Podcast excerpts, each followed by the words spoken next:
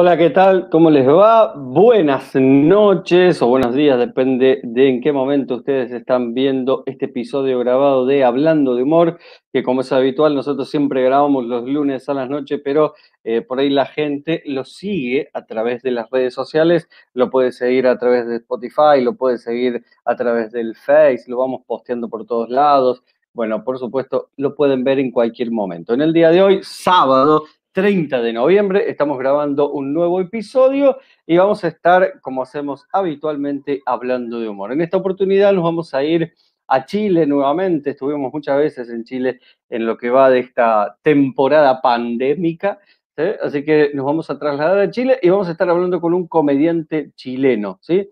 Eh, Risotto, a quien ya automáticamente lo vamos a sumar a esta edición. Muy buenas tardes, noches. Rodrigo, ¿Cómo estás, amigo? ¿Cómo estás? ¿Bien? Bien, muy bien, bien. Bueno, muchas gracias por acceder. Sí, está perfecto, está perfecto. Muchas gracias por acceder a charlar un poco con nosotros. Eh, vamos a ir conociéndote porque es la verdad, a muchos argentinos por ahí no conocen a Rodrigo Risotto. Yo lo conocí en pandemia, eh, me gustó mucho lo que hace y me gustó mucho lo que estuvo haciendo también en pandemia, porque hizo cosas que lo hicieron sentir un gran artista, que vamos a estar hablando de todo eso, por supuesto. Pero antes, siempre les decimos a los, comediantes que nos acompañan, es que nos digan, eh, según su punto de vista, quién es Rodrigo Risotto. Bueno, eh, parto de la base que yo soy famoso, pero por ser desconocido. Así, mi nombre artístico, o sea, Risotto es un nombre artístico compuesto de eh, Ri como de risa y Soto el apellido de, mi padre, ¿ah? que yo de alguna forma quería tenerlo presente en el escenario. Yo quería, bueno, mi padre ya está en una vida superior, pero en un estado superior, pero siempre conmigo en el escenario. ¿ah? Y de esa forma lo perpetué conmigo. Entonces salimos los dos al escenario. Muy bien, lindo. Lindo. Y eso, eso es Rodrigo.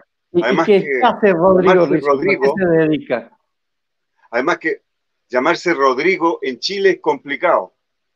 ¿Cómo te lo digo? Hacen un juego los chilenos, un, juego de palabras con Rodrigo, si me lo, te lo digo, eh, te lo repiten al tiro. es como el, famoso Marcelo, es como el famoso Marcelo. Justamente. Sí, sí, sí, entiendo, entiendo, entiendo. Perfecto. ¿Y a qué se dedica, te preguntaba, Rodrigo Risotto? Es comediante. Sí, sí. Trabajo hace 13 años en la comedia, escribo y, interpreto. De vez en cuando escribo a colegas, qué sé yo, y, también interpreto desde el 2008.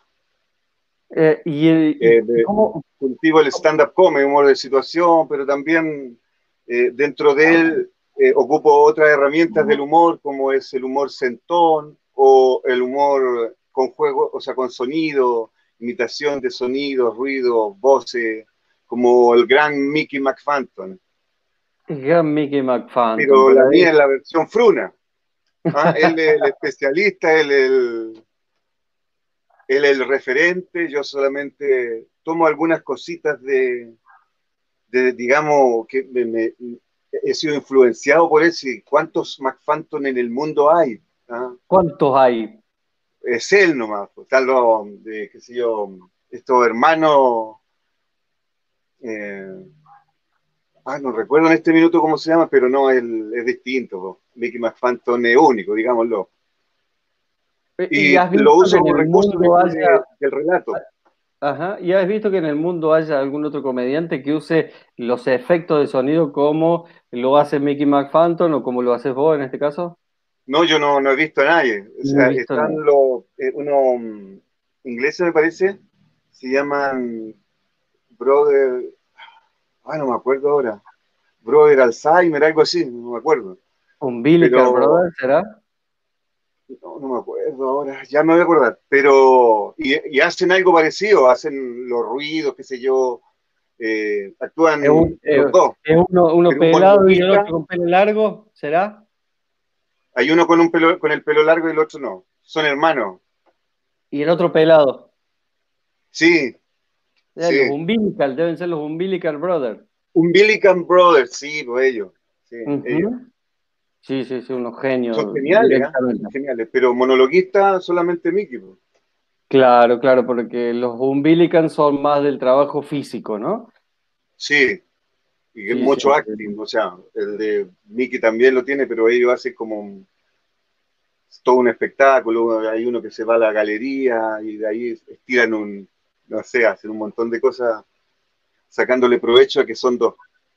¿Y, cómo se llama esa técnica? ¿Tiene algún nombre esa técnica? Bueno, eh, o sea, mm, que yo sepa no, pero lo que, lo, que hacen es ventriloquía y big box.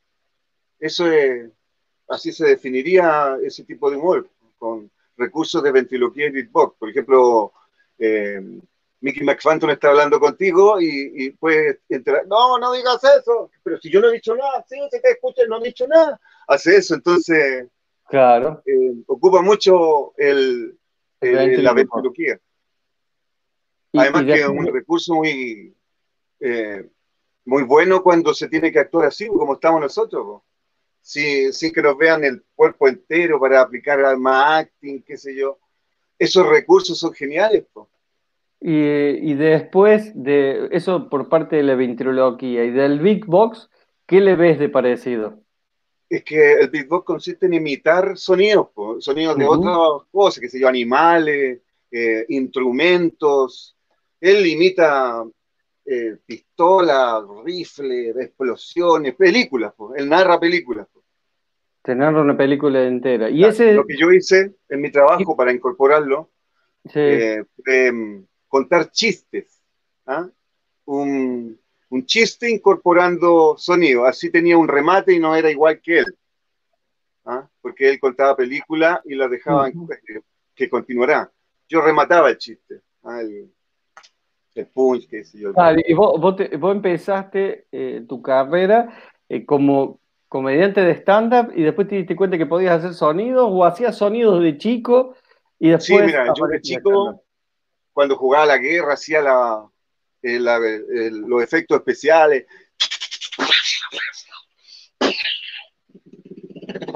Así yo era así, me pasaba todo el rollo. Y después vi el trabajo de McPhantom. Y yo estaba en una competencia de humor. Estaban buscando, no era un seminario de humorista del 2011 en Chile, un programa bien importante donde salieron un montón de, de comediantes que hasta el día de hoy les va muy bien. Eh, y yo entré haciendo humor centón, que es con juego de palabras. Como había tanto humorista, yo dije, tengo que entrar por originalidad, pues, y ese humor no lo trabajaban acá, no, de hecho no lo trabajan casi nadie. Había un humorista que fue guionista y todo, Carlo Elo, pero él falleció hace como 20 años. Entonces no era un humor explotado. Yo dije, con este voy a entrar. Así voy a llamar la atención y voy a clasificar. Eh, ¿me entiendes? Voy a pasar el casting. Pero después, cuando ya estaba dentro del programa, me pidieron que siguiera con esa línea, de mostrar humor sentón. Hasta que llegó un momento, porque fue avanzando, hasta que llegó un momento que yo les pedí a ellos que me dejaran mostrar otro tipo de humor, porque nadie te va a contratar para que hables con, con ese tipo de humor media hora, porque igual es ah, ah, entretenido. Estaría bueno, estaría bueno hacer un paréntesis, que es lo que estoy pensando, para explicar lo que es el humor sentón, ¿no? Eh, si, si, querés explicarlo vos, sería buenísimo, ¿no? Pero es algo que, se usa mucho, ¿no? Claro, yo he visto que en Argentina hay muchos comediantes que lo utilizan. Te he visto a ti también. He visto que hiciste una asociación con películas, no, con, con nombres de canciones. Con nombres de canciones y uno de autos. Sí, y uno de autos. Ah, y uno de autos, sí, pues mira. Y justamente yo, eh, es un humor que es asociativo por cómo suena, entonces uno lo va asociando por, eh, porque se parece a la palabra que quiero decir y además porque es de un solo tipo de cosa. Que sé yo, en el caso tuyo, los autos. Mira, yo tengo una, no sé si se puede entender, porque claro, son, es más universal, pero es cortita, de auto. Dale. Mercedes-Benz, no. ¿Y por qué no? ¿No te fías de mí? ¿No me tienes Ferrari? No, Fito. Y Suzuki la mano de rato. No me suba a una mini. Baja un cambio, huevito. ¿Qué pretendes? Puta, echaste un Volvo. Un Volvo es un polvo acá, no sé cómo se dice allá, pero un Volvo. ¿Y cuánto para acá? Lada, Nash, ándate a la Mercury, no, no, y Renault. Y si me seguís molestando, te ponte a una patada en el Yamaha que te va a llegar a salir un pello. Está. Para que le quede claro a la gente lo que es el centón, ¿sí? Es, claro, es, un juego de palabra con. Eh, la mayoría por ahí usa algún, no sé, las marcas de cigarrillos. Plantea una historia y empieza a hacer juegos de palabra con marcas de cigarrillos, tratando de y va construyendo una historia. Mira, ese tipo de humor eh, es bien amplio, ¿ah? porque también existe, por ejemplo, acá, y yo sé que también en Argentina está, eh, hay un instrumento, ¿cómo, cómo decir? Se llama eh, pseudoantropónimo. Pseudoantropónimo, es como falso nombre, palabras que adoptan la forma de un nombre o de un pronombre, pero con un significado diverso, distinto. ¿Por qué? Por cómo suena, lo asociamos. Yo he visto que ustedes tienen algunos. Mira, te voy a decir una cortito yo para ver, porque seguramente tú vayas a decir, ah, es esto, y me vayas a dar tu ejemplo. Eh, hablamos con nombre. Eh, Holanda, ¿qué tal? ¿Cómo estáis? Malena. ¿Por qué? Me gusta ella, Mirella. Está Ricarda, tiene la media Rafaela para ponerle Wendy. Pero me dijo Chabela. Ah, ¿te encontró Federico? No. ¿Maluenda? No, si la tenía Liz Taylor. Le fui a dar un patito, no caché que tenía un Lorenzo, le dio asco y fue a llamar a Guajardo. Puta que soy Gilberto. Y Turra, y Bodoque, y Von Marle, y Albornoz. ¿Ah? ¿Cachai? Sí, tiene, como algo de lo coloquial también de que se usa ahora, ¿no? De, tratar de, cambiar las palabras habituales por otras que no son las mismas. Por ejemplo, cuando decimos gracias, en vez de decir gracias, decimos Graciela. Graciela. Claro. Los mexicanos, en vez de decir sí, dicen Simón. ¿Ah? Eso son los pseudoantropónimos. Exactamente. hay, un montón de, esos recursos que uno puede. Lo que pasa es que no es un recurso humorístico. en el caso que lo que viste recién, yo lo tomé y lo junté. Y ahí se. Me, parece que trabaja por repetición, digamos, si uno se pone a analizar. En este caso. En este caso, claro. Claro, porque uno, por ejemplo, dice, qué sé yo, Holanda. Holanda es como que funciona simpáticamente, pero no termina siendo un chiste. Pero cuando se trabaja la repetición del mismo efecto, termina funcionando en la cabeza de la persona. Analizándolo ahora, ¿no? Lo estamos pensando. Claro, justamente. Y si tiene un principio, un desarrollo y un final, mejor todavía. Es la idea que tenga, que tenga una historia que uno la siga y te, te vayas riendo en el proceso y en el remate, en el punto. Es la idea. Y, y, pero vos empezaste volviendo al principio, ahora sí, de vuelta, dejando el centón que lo explicamos, me contabas cómo habías empezado. Mira, yo, a mí, a mí me gusta, lo que pasa es que el stand-up comedy aquí eh, es más nuevo que allá, pues en Argentina tiene mucho tiempo, pero acá empezó como en el 2007, 2008, con un programa que había en el cable, de, que después pasó a la televisión abierta, Club de la Comedia, y ahí vimos un humor de situación. Antiguamente había solamente un intérprete que era Coco Legrand, que hasta el día de hoy, pero que hacía una narración eh, de estándar. ¿ah? Hablaba de las situaciones que nos pasan a todos, que sé yo, un humor referencial. Y ese humor a mí me gustó, a mí siempre me gustó el humor, siempre me gustó hacer reír a la gente. Sentía que me retroalimentaba, hacia yo hacía reír a la gente con un chiste y esa gente se reía y después se le pasaba pero yo estaba todo el día acordándome cuando lo hice reír. Mm. Son como esos detalles que te muestran que tu camino es, ese, porque no es un hobby. Y bueno, eh, este comediante, gran comediante, porque aquí en Chile lo ven todos como referente, Coco sí, sí, sí, sí, eh, trabajó con Porcel, trabajó muchos años en Argentina, eh, y bueno, él mostró este tipo de humor, que es un humor es más cercano, como te decía yo, porque nos puede pasar a todos, lo que es el estándar, un, un, humor creíble, por decirlo de alguna manera. Porque a mí siempre me gustó contar chistes, y el chiste no tiene límite, no tiene cuestionamiento, porque esto tiene que ser verosímil. Entonces me llamó más la atención, me llenó más. Y ahí empecé a trabajar eh, el estándar, a presentándome en lugares donde no se hacía, ¿ah? que uno te subía al escenario y te miraban como esperando, ya, pues, y el chiste, se tenía que ser como al ritmo del humorista. Premisa, remate, premisa, remate. Un one-liner. Un one-liner. Pero partí contando historias. Pues.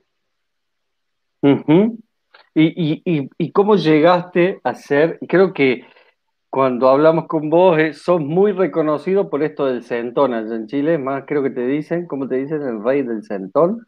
¿O es sí, Justamente porque, mira, y voy a ser súper honesto, no porque haya habido una competencia de centonista o no sé cómo se dirá, especialista en, esa, en ese estilo, pero son muy pocos, ocupan un poquitito nomás, y yo me especialicé, y me especialicé porque, bueno, me lo pedían en el programa donde te dije yo que tenía que estar compitiendo, Coliseo Romano se llamaba la primera temporada. Ah, sí, sí.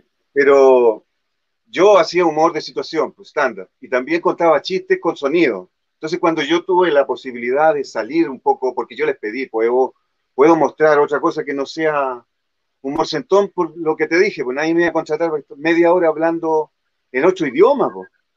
Eh, que cansa. Sí, sí, cansa, cansa, cansa. Creo que en un espectáculo, a ver. Cansa reír, cansa reír, no a cansar pensar. Entonces, les pedí pues, para mostrar... se, ve mucho el formato de lo que uno hace también y el público como que ya empieza a ver venir lo que vos estás haciendo. Claro, por supuesto, uno se hace predecible. Y por lo tanto también le, le quita eh, interés.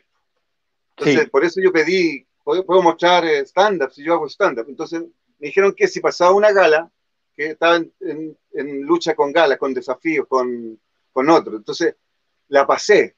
Y cuando la pasé, en la rutina que, que eran tres minutos, mostré stand-up mostré un par de chistes cortos y mostré el humor eh, con sonido, porque yo dije, estoy compitiendo con puro humorista y contaban chistes, pues, o sea, el humorista cuenta chistes y bien. Entonces yo dije, estoy compitiendo con humoristas, tengo que pasar esta. ¿Y qué hice? Busqué un chiste donde le metí sonidos como Mac Phantom.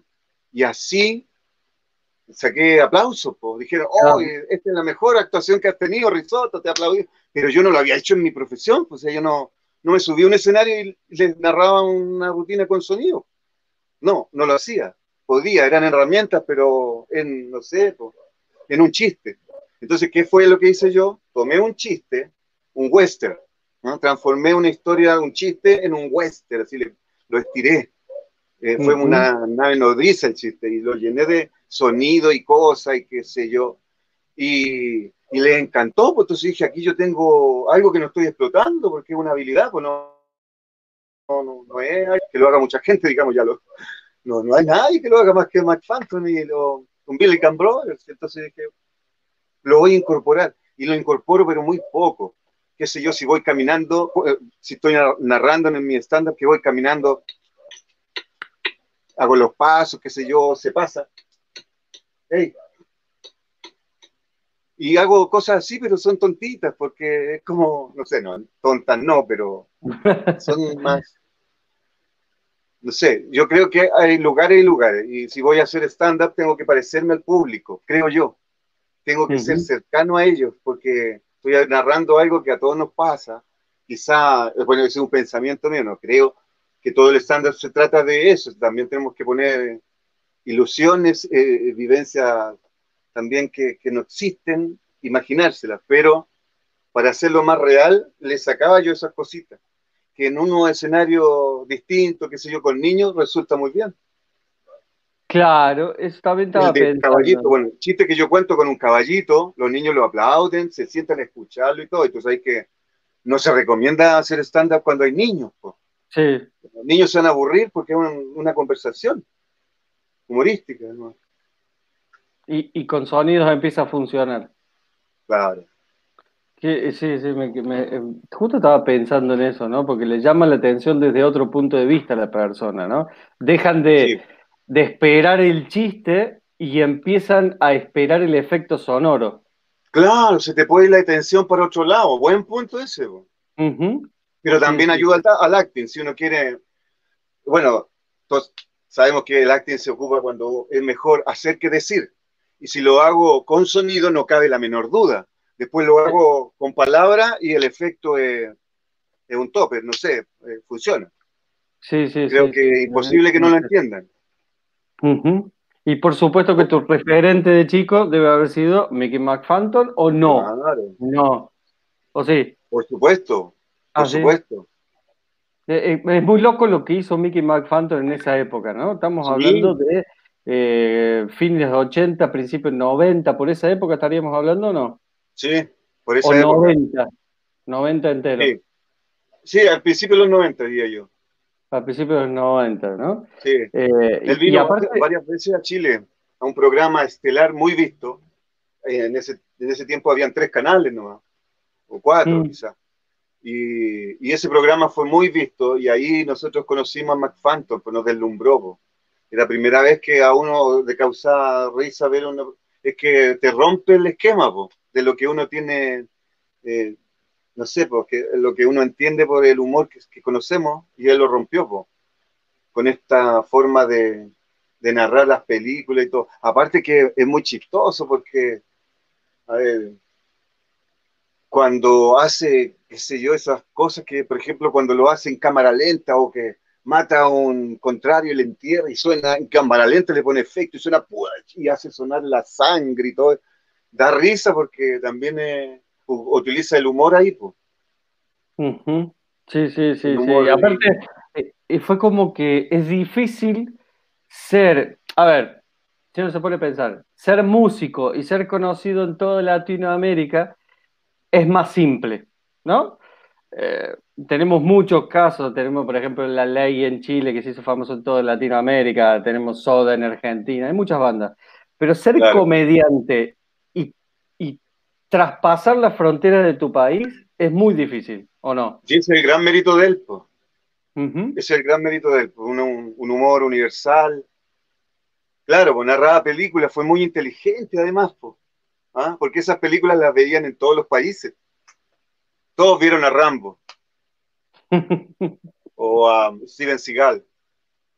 Y, todos tenían el mismo doblaje, así que deben haber llegado a Latinoamérica más o menos con el mismo doblaje, entonces se aprovechaba de eso. Y, fue conocido en un montón de lados, ¿no? Sí, como te digo, acá en Chile por lo menos la gente lo, quería y lo seguía mucho. Y por eso vino un montón de veces. Eh, vamos a aclarar que a este momento, digamos, eh, Mickey McFanton no estaría trabajando como en esa época, ¿sí? Eh, está vivo, está vivo, está feliz, está en su casa, pero no está trabajando, no está haciendo gira, nada más esa es la diferencia. Decidió tomar otro camino y la vida misma los llevó por otro camino, ¿no? Bueno, ahora Miki está, eh, hace unos días le hicieron la última quimioterapia. Y ahora hay que esperar eh, a, que, a su recuperación nomás, pues le ha ganado ya cuánta, tres veces. Tres veces. Él es Rambo, yo te lo decía. Tuve la oportunidad de conocerlo pues, en un homenaje que le hicieron en un programa de España, Chile al Mundo. Y él era el homenajeado y yo había estado en ese programa y le había mencionado al, al, animador, al conductor del programa, que, que, mi referente, uno de ellos era Mickey. Y me dijo, ah, mira, yo es amigo mío, yo lo voy a tener, un, un día de estos te voy a invitar, me dijo, para que lo conozca. Yo pensé que ese día no iba a ser en el programa, en el momento, porque me, pero el, el animador me dice así, no, yo le digo, no, yo lo admiro mucho, su trabajo, he visto toda su rutina y 100 veces cada uno y todo, pero díselo tú, si está aquí. Y yo, no, ¿en serio? No. Y, me, y sale ahí, sí, acá estamos, Risotto, ¿cómo estás tú? Ah?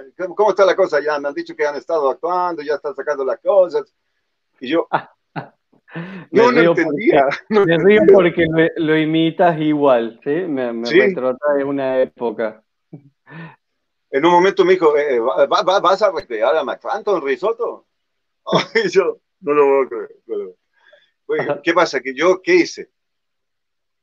Mira, fui, yo creo que fui águila, eh, el instinto, porque no me chupé. Si tú te encontrás con tu ídolo, lo más probable es que uno se vaya para el otro lado, para el lado interno, digo, oh, para el lado, para el lado emocional.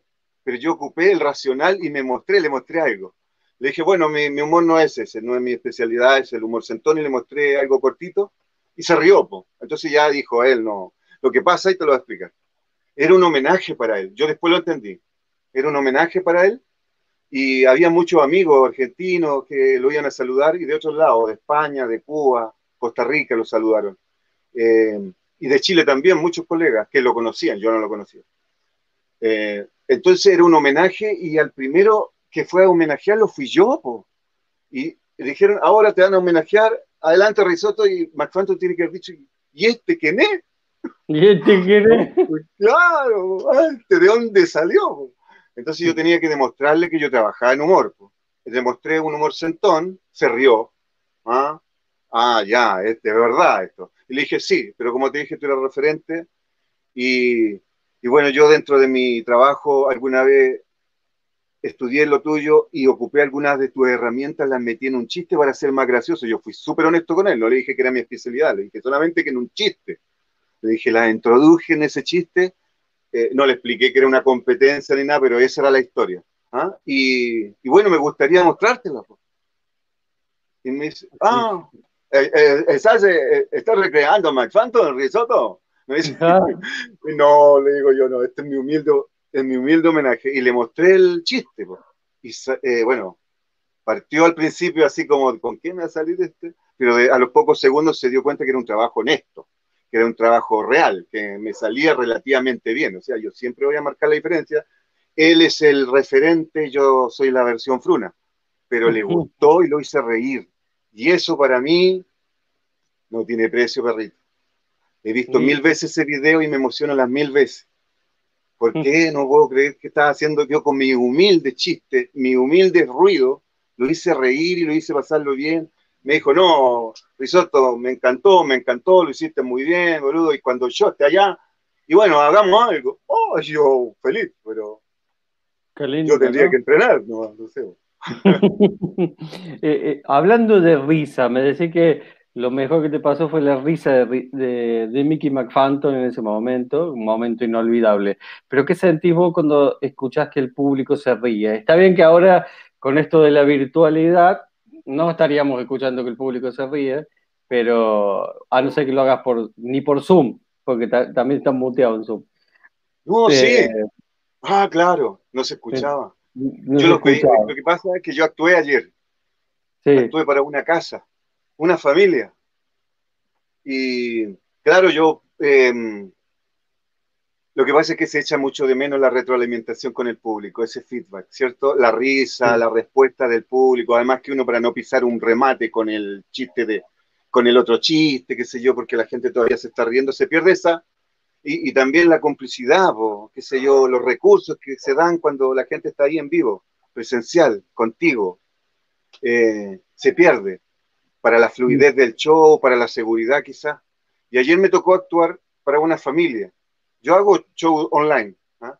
Y para incentivar esto y para recuperar de alguna forma eso que te digo yo, esa, e, e, ese contacto con el público, yo ofrecía eh, de la gente que te compra la entrada, hacía un sorteo y regalaba un show a domicilio, online, para las circunstancias que ellos eligieran, qué sé yo, Ayer era la inauguración del departamento, entonces me, avisaron unos días antes y yo hice un mini libreto, un mini guion de, de algunos datos que me mandaron, de qué sé yo, la abuelita, va a estar el, caballero, este ex policía, así que no tenéis que irte por este lado. Me dieron algunos, algunas coordenadas, yo armé una mini rutina dentro de la rutina que yo uso y los tuve muerto de la risa, como decimos acá, se reían mucho, yo veía, pero ahora que me dices tú, claro, está muteado, yo no escuchaba la risa pero sí los vi reír. Y después de los 30 segundos a un minuto que pasó eso, empecé a disfrutar el show. Cosa que no me haya pasado cuando actuáis solo por la casa, para, para, el, para el show online que estás vendiendo.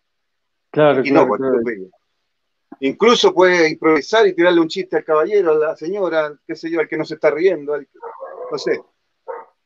Eh, ¿Y, qué, te, qué sentís, eh, pongámonos en febrero del 2020, ¿eh? ¿qué sentís cuando la gente se ríe? En vivo, lo, lo ves en el público. Bueno, creo que es comparable con el aplauso para el cantante, esas emociones que provocan, la, la risa es más fuerte que el aplauso en este caso. Para el comediante tú lo tienes que saber. Yo prefiero que se ríen a que me aplaudan. ¿ah? Eh, es, y, ya he insistido mucho con esta palabra, pero la verdad es que uno se retroalimenta. ¿ah? Eh, eh, ¿Cómo lo puedo expresar? Es la recompensa, la recompensa es la risa. ¿ah? No es el pago, ¿ah? quizás los primeros shows, pero trabajar con algo que te, que te llene de, que te llene por dentro es espectacular. Eh, ¿Serán más, mejores los aplausos o la risa? Qué pregunta, ¿no? Uno, uno, trabaja su material, trabaja su material sabiendo que la gente se va a reír, reír, reír, reír, pero cuando vos sacas el aplauso, es como, ¡epa! Pero también hay la posibilidad de decir, che, eh, hago así y la gente me aplaude. ¿No? ¿Qué, ah, tendrá, más, ¿qué tendrá, más, potencia, ¿no? ¿O qué tendrá más sabor que, para vos en ese caso? No, como lo dije, para mí es la, eh, risa, porque si, si, tú eres comediante y no se está riendo el público, a los cinco minutos uno empieza a sufrir. A mí me pasaba eso mucho con el humor sentón, porque yo hacía sentones largos. ¿ah? Encontraba que esa era la gran gracia, hacer uno largo y que no se repitieran. Entonces era un trabajo tremendamente cabezón mental, ¿ah? ¿ah? aprendérselo después, después sacarle el acting, harto acting, para que si no te lo entienden, por cómo suena, interpreten igual por lo que hiciste. Pero al principio yo sufría porque la gente no entendía el cuento este, yo tuve que dar, o lo contaba rápido, o lo contaba lento, o lo contaba actuado, lo les quitaba. Fue pasando por ese proceso porque aquí no hay mucho que manejen el tema. No estoy diciendo que no lo, que no lo exploten, no lo explotan mucho. Son pocas cosas aquí que se ven con ese tipo de recurso humorístico o recurso literario, que también puede ser en cualquier cosa. Para vos sentís que la risa es más fuerte. Sí, se sufre cuando no. Ah, mira, esos sentones pasa que la gente a veces no, no, quiere aplaudir porque piensa que se le va a pasar mucho, que no voy a parar de hablar. Entonces le dan nomás, y se quedan callados hasta el final y al final te aplauden de pie. Pero yo esos cinco minutos los sufrí, ah, pero no, digamos que no, no, no, no creo dar lo mejor estoy sufriendo. Quizás, quizás el sentón tenga un proceso previo más largo que un chiste común. ¿Por qué? Porque eh, es muy de memoria, muy de memoria, sí. que tener buena memoria para poder desarrollar, qué sé yo, un sentón de cinco minutos y después hacer que tu cuerpo lo exprese de alguna manera para que la gente entienda lo que uno está tratando de decir, ¿no? Me parece que pasa. ¿Sabes cómo lo hice yo? Porque, como te digo, llevo años dándole vuelta a eso. La, yo llegué a, que fuera lo más potente de mi show, el sentón, y no lo más incómodo, como lo hacía antes que partía, como para mostrarles que realmente yo me dedicaba a esto, ¿cachai? Una inseguridad estúpida. Lo trasladé al final, pero antes le puse la explicación del por qué, del por qué nosotros asociamos por cómo suena, de dónde viene, y ahí fui descubriendo el humor, el, el, pseudogeónimos. El chileno habla con coa, que es un, un humor, o sea, un lenguaje de la cárcel, que hablan al revés para que el gendarme no entienda, que el policía no lo entienda, no lo interprete. Y eso también se habla en la calle. Hablamos, no sé, yo creo que ustedes también tienen que tener una que otra, pero el chileno habla mucho con los animales. Utilizamos los animales. Decimos, perro es amigo, pero dile perro a una amiga, se termina la amistad, ¿viste? Entonces, hablamos con animales y la gente, porque aquí pasa que Chile se transformó en un país cosmopolita. Se vinieron de todo el cosmo para acá, vino de todo, de, todos los países. Y, hay muchos que, hablan español, pero se encuentran con que el chileno no habla español, pues hablamos un montón de idiomas distintos, como te digo, eh, como el coa, como hablamos con animales. Hola perro, hola mono, ¿cómo estáis? Para el gato. ¿Por qué? Ayer fue el pollo caballo y comí como cerdo, por eso parecís vaca. Bueno, pero no seis sapos y no chilla foca que te pega un aletazo, te dejo con así un tordo. Cálmate, animal. ¿Cachai? O sea, un chileno escucha todo eso, todo lo conectó. ¿ah? Porque lo ocupamos a diario. Eh, ¿Y dónde ubicas? Porque vos hablas que. fui juntando bits de cada uno: pseudoantropónimo, pseudogeónimo, codismo, eh, humor eh, comparativo. El chileno hace mucho humor comparativo, ustedes también, pues. Lo he visto yo. El humor comparativo, qué sé yo, más que, menos que, hiperlativo, no sé cómo se llama. Y también lo hacemos nosotros. Hay un estudio que habla de que nosotros utilizamos ese humor por, las limitaciones geográficas. Que tenemos la cordillera por un lado, tenemos todo extremo, desierto, eh, la Antártida. Entonces, más caliente que el desierto de Atacama, que es el más árido del mundo, o más frío que la Antártida. Eh, ¿me entienden? No es el chiste, sino que tendemos a hablar con comparaciones. Qué sé yo, más, más aburrido que mago por la radio, ¿cachai? O no sé, yo aquí había visto unos... Ah, no. Che, Rodrigo, ¿y dónde ubicas el centón vos dentro de tu espectáculo? Eh, me parece que el final, exactamente. Sí, porque les demuestro que vamos a entender algo que no en otro idioma y no lo hemos entendido, pero lo vamos a asociar por, por cómo suena. Y se demuestra, porque al principio les voy mostrando que, ah, sí, y mira, después con nombres, después con pronombres, después con lugares geográficos, después con animales, entonces después les mostráis un idioma que no existe, porque no existe hablar con como puro auto, una conversación que sea en puro auto. Entonces, mostrarles esa herramienta y en humor, eh, para que te lo aplaudan, pues. si eso pasa, te lo aplauden. Le encontré sí, sí, siempre, al final, como despedida, me parece que funciona bien, así como que ah, le da un, un, cierre a una estructura, de, alguna, de, alguna, manera. ¿no? Un cierre. Justamente es un cierre. Rodrigo, ya para ir como promediando y cerrando, me gustaría que nos digas, como le pedimos a todos los comediantes que van pasando por hablando de humor, cuál fue tu mejor actuación y cuál fue tu peor actuación. La mejor actuación, esa que es inolvidable, puede ser eh, porque pasó algo muy particular o porque había un montón de gente o porque actuaste en un escenario donde soñaste actuar. Y la peor, me imagino que puede ser también en el mismo orden porque había mucha gente, porque actuaste en un escenario que querías actuar siempre. Eh, contanos cuál es tu mejor actuación y cuál fue tu, tu peor actuación. Mira, voy a contarte, eh, me puse a pensar en escenarios, qué sé yo, eh, y, y, también, qué sé yo, actuar donde uno siempre ha soñado llegar, pero en este caso no es. Para mí la actuación más importante fue el casting de Coliseo Romano cuando tuve la posibilidad de mostrarme y de ahí ya partí. Ese para mí fue el mejor show y te voy a explicar por qué.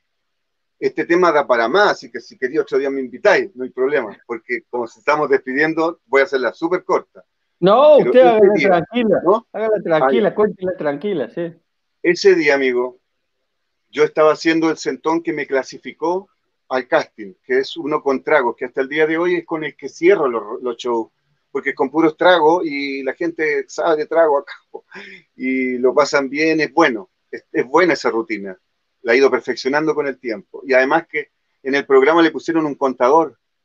Ah, ah iban contando la cantidad de tragos. 68 tragos, algo así. Ahora tiene más de 80, pero en ese tiempo 68. Y iban ahí con el contador. ¡Tin, tin, tin! Esa vez mi madre estaba a metro mío con el animador. ¿ah? Yo estaba interpretando y me di cuenta que la estaba rompiendo aquí, que, estaban todos muertos de la risa. Yo dije, ya clasifiqué, lo logré. Y cuando pensé, me fui a blanco. se me pasó, se me pasó toda la vida como cuando, cuando tú ves las películas que te dicen que te vaya a morir, se te pasa la vida. ¿Ah? Cuando era niño, cuando era adolescente, cuando ah, todo, las Pascuas, la Navidad, todo eso. Se me pasó la vida y todo lo que ensayé, todo lo que me sacrifiqué, porque esa era la gran oportunidad. Me quedé en blanco y sentí en la espalda, amigo, y por eso que te dije todo esto, si quería otro día, sentí esto. Y ese fue mi papá. Me hizo esto, aquí, y yo despegué. Fue como, ¡ah! y continué la historia sin saber dónde la pesqué. Hasta cuando, porque el, programa este fue mm, grabado y lo mostraron dos, tres meses después. Yo lo único que quería era ver mi, mi clasificación, porque clasifiqué, me fue súper bien.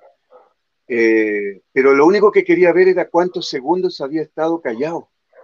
Porque para mí se me pasó toda la vida. Puede que no crea, o puede que gente que me esté viendo no crea lo que estoy diciendo, pero si me atrevo a contarlo es porque yo no tengo ninguna duda. Después me pasaron otras cosas que, que me dijeron en la vida que no tengo que negar eso. ¿ah? Y por eso yo siento que cada vez que estoy en el escenario, estoy con mi papá. Él va conmigo a apoyarme de alguna forma, no solamente en el nombre. Pero esa vez, ¡pum!, sentí eso, despegué. Y cuando vi la grabación, que está en internet si la quieren ver, Coliseo Romano, Risotto, primera temporada, eh, casting, eh, no se nota, se nota como que le puse más acting.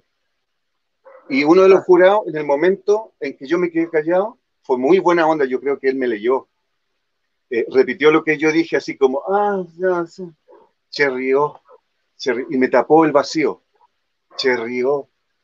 Y ahí yo, pum, y continué la historia. Nadie la supo, o sea, esto, la familia lo sabe, yo no ando contando esta historia, pero mira la pregunta que me hiciste, la puse ahí. Ahí está. el peor, sí. y el peor fue una vez que me salió todo mal, desde el bus hasta cuando llegué al show. No pude contar ni un chiste, ni uno. Pero primero tomé un bus, me acosté, salón cama, yo dije, me voy a ir durmiendo porque no había dormido bien. Me acuesto y llega el tipo, el ayudante, señor, boleto, ahí.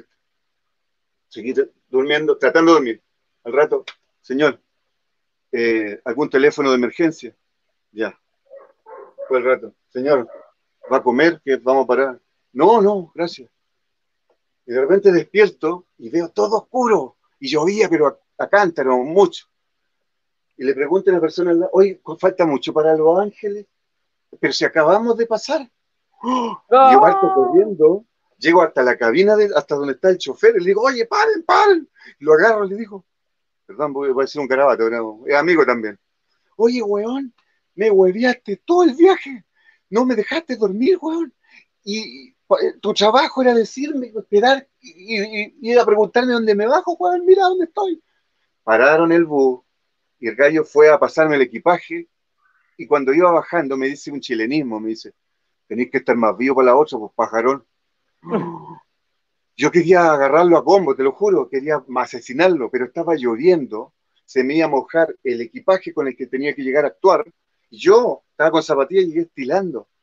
Allá llamé al, tipo de la, al que me llevó, al del evento, me fue a buscar en una van, me llevó al evento, llegué y había, era un gimnasio con un techo gigantesco de lata. Esos típicos gimnasios donde tú contas un chiste y el chiste queda rebotando una semana. ¿Ah? Chuta, llego yo, le digo, mira amigo, tírame a la hora que quieras, pero jamás cuando estén comiendo, por último en el postre, le digo. No, no te preocupes, me dice. yo me cambié ropa inmediatamente porque venía todo mojado. De repente me llama, po. me dice, ya ahora, y subo y estaban comiendo. ¿Ah? Y habían tres micrófonos, cuatro micrófonos en el escenario, cuatro. Yo tomo el primero y se desarma. Y el sonilista que está al lado me dice, el otro, el otro. Yo voy, tomo el micrófono, aló, lo, lo, lo, ¿cómo están? Ah, ah, buenas noches, oh, oh, oh. sonilista, oye, ayúdame. ¿Ah? ¿Sabes que la gente me miraba como diciendo, esta es una cámara indiscreta? Este es el show de una, una joda de Tinelli. Los que estaban mirándome porque las mesas eran redondas, entonces la mitad no me veía, pues estaban así comiendo, tú sabes que no se puede, uno no puede actuar cuando están comiendo, por muchos factores. Principalmente que el que tiene hambre no se ríe, come. y, ¿Cómo terminó la actuación? Ah, traté con ese micrófono, no se pudo, traté con el otro, no se pudo, tomé el micrófono, porque eran cuatro, te dije, probé los cuatro. Y al último ya no se puede, lo tiré para el lado, y yo dije, voy a actuar a capela porque yo he actuado a capela. ¿Ah? A mí me enseñó un gran humorista chileno, lo nombro lo quiero mucho, eh, que hermano de Paul Vázquez, que es eh, de Dinamita Show, un, grupo que, bueno, se separaron, pero un grupo famoso acá. Bueno, el, el hermano, Hans Vázquez. Y él me, me, me, lleva a mí a veces a, a eventos donde actuamos con, con, con maestros de construcción, con mineros, que es un público más, complicado por decirlo así, uno tiene que ir al hueso al tiro, como decimos acá, al tiro el punch. ¿ah? Y, ahí ha tocado actuar impostando a capela, entonces dije, ya, voy a actuar a capela. Hola, ¿cómo están? ¿Todo bien? ¿Ah? Y me dicen, sí, y se pone a llover. Y las latas... Me ha pasado, me ha pasado, me ha pasado. Luché, luché por contar el chiste, luché, luché, y no pude contarlo, pero el público me aplaudió. Me aplaudieron porque la peleé, vieron que la peleé. ¿Cachai? Yo sé que, no sé, otro, otro artista había dicho, no sé, no, está, no sé cómo, me bajo porque no se cumplen las condiciones y me bajo nomás. Y me tienen que pagar y todo, pero no yo la peleé. Y no se pudo. Pero ese fue el peor. ¿Viajas solo siempre que viajas? ¿Cómo? Cuando viajo, sí, normalmente, a menos que viaje con el, con el productor. Pero, no llevo a una pareja o, un músico. El comediante es muy solista, ¿no? Sí. Y cuando uno se quiere ir estudiando con los audífonos, qué sé yo, la rutina, se sienta siempre al lado una señora con, y al, al, frente el niño problema. O sea, atrás, adelante, y se da vuelta para hablarle a la señora. Todo el viaje. Bueno, Rodrigo, muchas gracias por haber compartido estos minutos. La verdad que un placer. Porque no, nos mucho, no nos conocíamos personalmente. Ojalá que nos conozcamos después de que esto reactive. Yo, gracias a Dios. aprovechar, sí, si me permite, eh, invitar a toda la gente que está viendo este programa muy pronto, porque eh, había una primera fecha que era el 12 de diciembre, íbamos a hacer un show que mm, en ayuda a Mickey McPhantom a Mickey McFanton. Eh, es, eh, es, un show internacional porque van a haber humoristas tanto argentinos, eh, colombianos, de Costa Rica, de Chile y España, y Cuba. ¿Ah? Cuba, Argentina, España, Chile y Colombia. Ay, nunca me acuerdo cuántos son, pero son varios. Y Costa Rica, seis. Sí. y esto va a ser pronto. Lo que pasa es que, como te dije, Mickey se sometió la semana pasada, hace pocos días, como tres, cuatro días, la última quimioterapia. Entonces, hay que dar un tiempo más para que él esté bien, para poder eh, hacer su parte del show, porque él va a actuar. ¿ah? Muy bien. seguramente va a ser mejor. pasanos, con, este, con este tipo de plataforma, eh, usar sonido y todas esas cosas que él usa son mejores, porque te, juegan a favor que en vivo. Pásanos el link cuando lo tengas, así que avísanos. Sí, te voy a avisar, te voy a mandar la publicidad y todo. Pero quedan todos invitados, amigos, ¿ah? para ayudar al gran Kima Phantom esta vez. Y cuando andes por Argentina, no dudes de mandar un mensaje, llegate acá, siempre las puertas están abiertas, ¿dale? Excelente, excelente. Hoy cuídense mucho, aguante a toda la gente que, que, le ganemos el virus, pues en algún momento va a tener que va a tener que ser así. Así que para todos, sigan cuidándose. Dale, Rodri, quédate ahí conectado que nos saludamos por privado. Yo corto el vivo y cerramos nosotros dos. Chau a toda la gente. Nos vemos en el próximo episodio de Hablando de Humor.